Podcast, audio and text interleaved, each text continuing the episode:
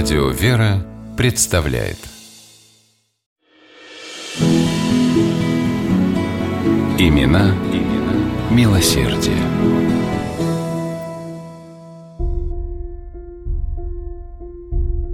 В конце февраля 1903 года во дворе Набилковского коммерческого училища в Москве невозможно было протолкнуться, такая там царила оживленная возня.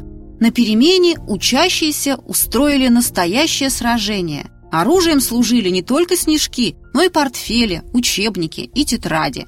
Виск и веселый ребячий смех разносились в воздухе, а некоторые бойцы громко ревели, получив ледышкой в лоб.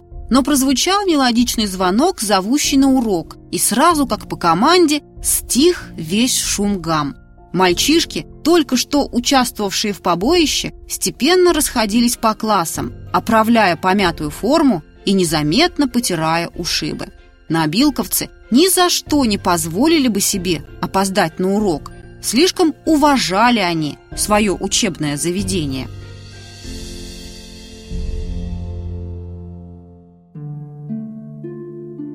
Создатели Набилковского училища, братья Федор и Василий Набилковы, родились в небогатой семье крепостного крестьянина. Только неустанным трудом удалось им выбиться в люди, выкупиться из крепостного состояния.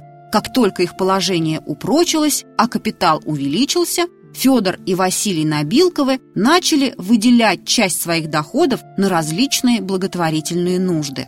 В 1828 году в Москве была основана обширная Набилковская богадельня с храмом во имя Святой Живоначальной Троицы. Через три года в приют приняли 131 женщину и 14 мужчин. Впоследствии богадельню расширили, пристроили к ней больничные корпуса, также открыли вторую церковь во имя всех святых.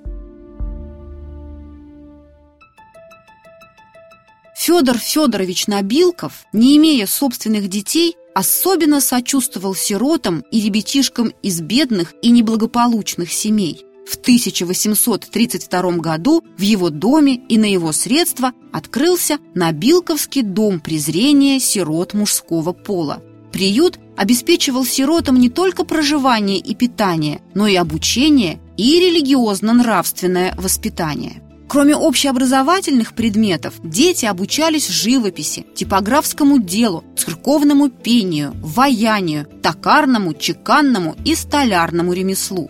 Приютское учебное заведение развивалось и со временем превратилось в одно из лучших в Москве – Набилковское коммерческое училище. По распоряжению Набилковых при училище всегда сохранялся приют для бесплатного содержания и обучения сирот и детей беднейших родителей всех сословий. В Набилковском коммерческом училище преподавали высококвалифицированные учителя математики, химии, физики, также качественно обучали специальным предметам – коммерческому делу и бухгалтерскому учету. Пристальное внимание – уделялось изучению литературы, истории, немецкого, английского и французского языков.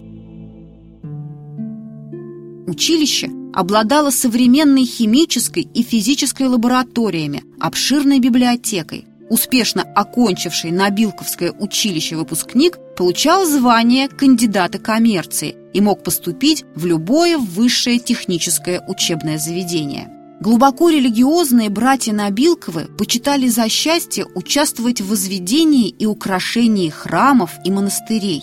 В 1844 году Набилковы пожертвовали большую сумму на строительство храма во имя всех святых в Николаевской Берлюковской пустыне, в 40 километрах от Москвы.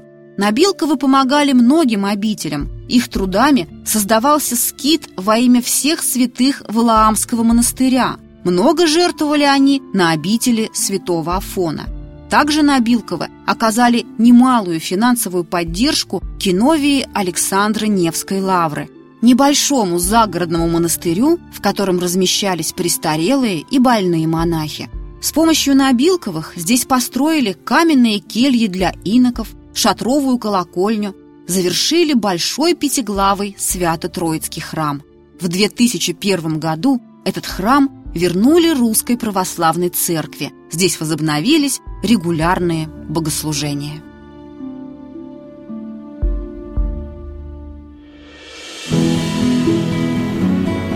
Имена, имена милосердие.